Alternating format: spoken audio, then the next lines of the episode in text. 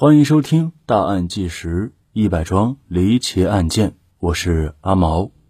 二零一零年六月十七日，那是一个礼拜四，安徽省宿松县二郎镇的十二岁女孩丽丽，在家吃过早餐之后，准备赶往三公里外的二郎镇石头小学读书。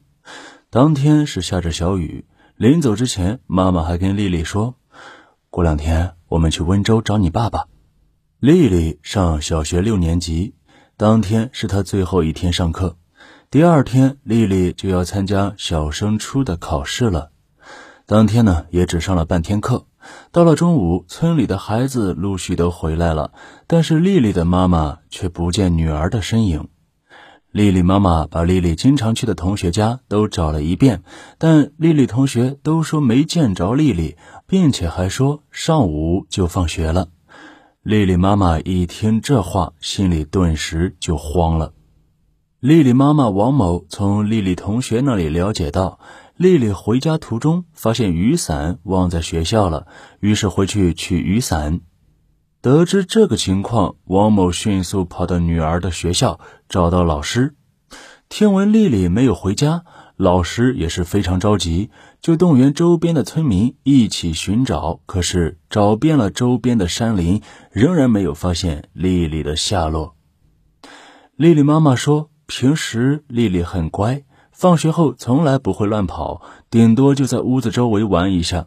但是直到晚上，丽丽仍然是没有回家。”王某也只好拨打了报警电话。接到警情，宿松县公安局二郎派出所连夜组织警力，会同当地村民在附近的山上搜索。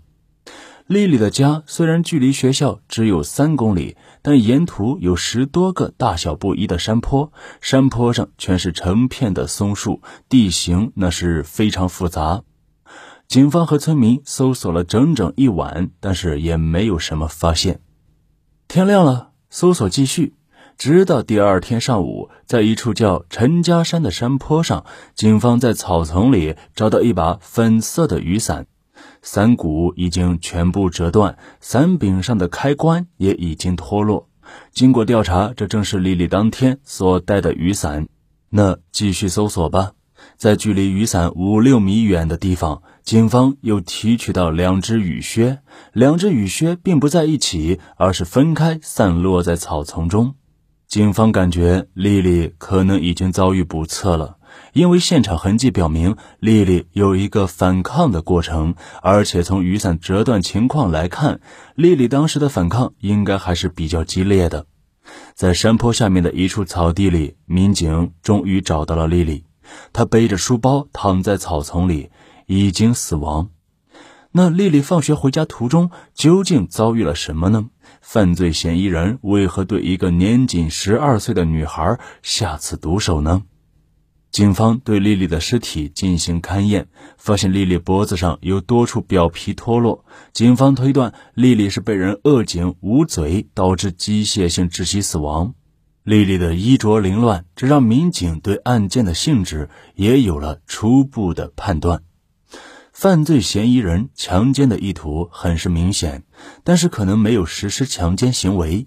警方在现场没有提取到能够直接指向犯罪嫌疑人的痕迹物证。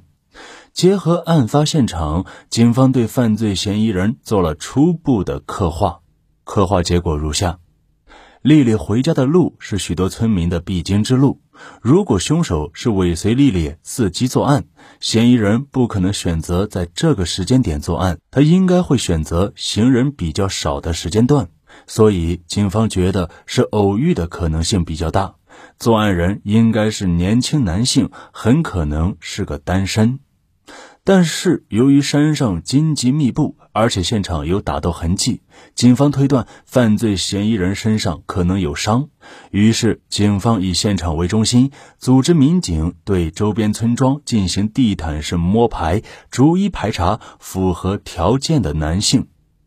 在调查中，被害人隔壁村的一个隐姓男子引起了警方的注意。民警走访到他家的时候，这名男子正躺在床上看电视。一般当地老百姓看到警察之后，肯定会起来跟民警对接一下，聊几句。但是这个人看到民警，却只是斜着瞄了一眼，然后继续看电视。民警当时就想：这小伙子怎么这么狂？尹某是不懂礼貌，还是心里有鬼呢？民警哪管他这些，迅速进屋跟尹某攀谈起来，询问他案发当天的活动情况。他说他当天就在家里睡觉，但他父母每天早上很早就出去做事了，他到底在不在家睡觉，只有他一个人知道。细心的民警发现尹某手上有伤口。民警询问他的伤口是如何形成的，尹某说他是跟小伙伴一起在他家附近的一个初中里面打篮球的时候被人给抓伤了。经过调查了解，尹某确实经常在那里打篮球，所以警方也不能完全否定尹某的伤是打篮球造成的。经过调查，尹某时年二十二岁，单身，案发前不久刚从浙江打工回家。他身上的伤虽然符合犯罪嫌疑人作案的特征，但是由于缺乏直接证据，警方只能将其列为重点对象，进行更深入的调查。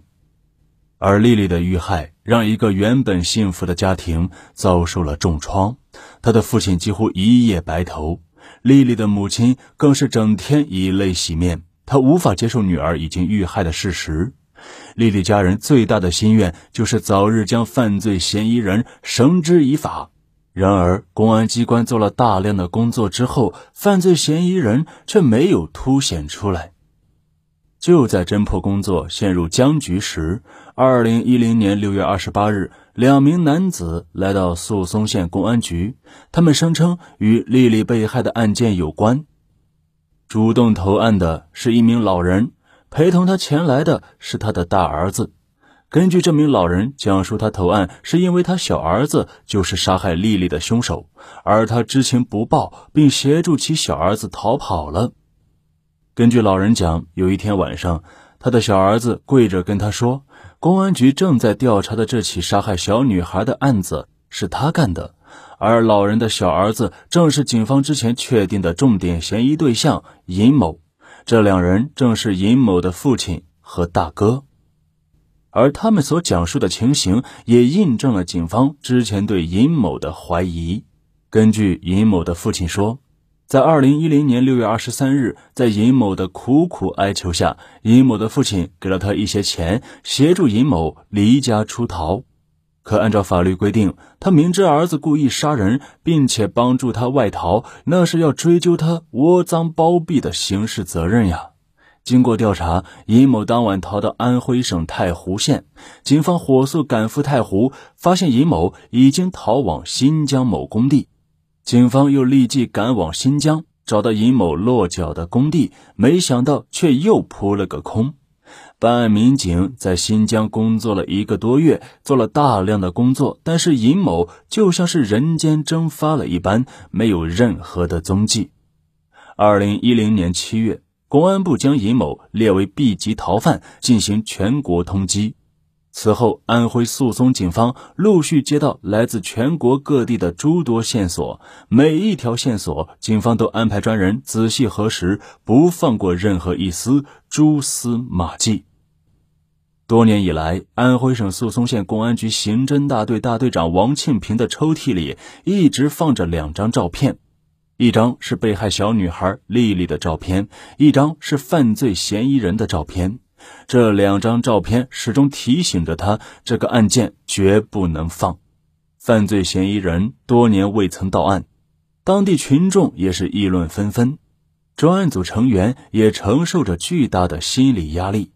二零一八年。安徽省宿松县公安局再次召开专案会议，研究和调整抓捕尹某的工作思路，将悬赏金额由一万元提高到五万元，充分发动群众来提供线索。二零一八年九月，福建泉州传来消息，说尹某可能藏在泉州某制衣厂内。二零一八年九月二十八日。专案组民警赶赴福建，将犯罪嫌疑人尹某当场擒获。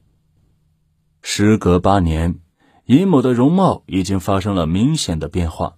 仅仅只有三十岁的他，额头上的头发几乎已经掉光，人也憔悴了不少。被警方抓获后，尹某反而还有一种如释重负的轻松。根据犯罪嫌疑人尹某供述，二零一零年六月十七日，他从外地打工回家，在家无聊就去附近的山上闲逛。当走到陈家山附近时，尹某遇到丽丽。当时丽丽返校取过雨伞之后，独自一人回家。尹某突然之间脑子里闪过以前在外面看过的黄色录像，脑子里马上浮现了那些画面。尹某顿时心生邪念，将丽丽控制住，并拖进路边的树丛中。奈何丽丽奋力反抗，尹某恼羞成怒，将丽丽杀害。案发几天之后，尹某在其父亲的帮助下潜逃，先后逃到新疆、福建等地，过着东躲西藏的日子。在外面逃亡的时候，尹某感觉看不到希望，每时每刻都感到无尽的压抑。他冒用别人的身份办理了假的身份证，并用虚假身份在各地打工，别人都叫他假身份证上的名字。慢慢的，他也就习惯了，把自己本来的名字都忘记了。但无论怎么逃避，过去所犯的罪恶始终是要偿还的。他也知道自己总有被抓住的那一天。晚上睡着之后，尹某经常会梦到自己被抓的画面。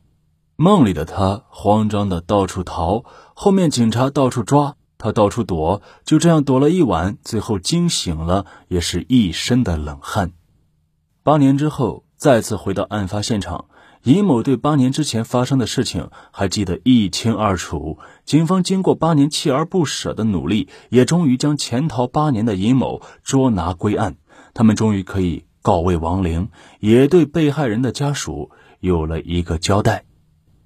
关于尹某的最终判决，目前还没公布，估摸着应该是死刑。而他父亲和大哥对他的窝赃包庇，应该也会判处三到五年的有期徒刑。届时，如果终审结果出来，我这边搜寻到的话，一定会第一时间公布给大家。好了，本案播讲结束，感谢您的收听，我是阿毛，咱们下期再会，拜拜。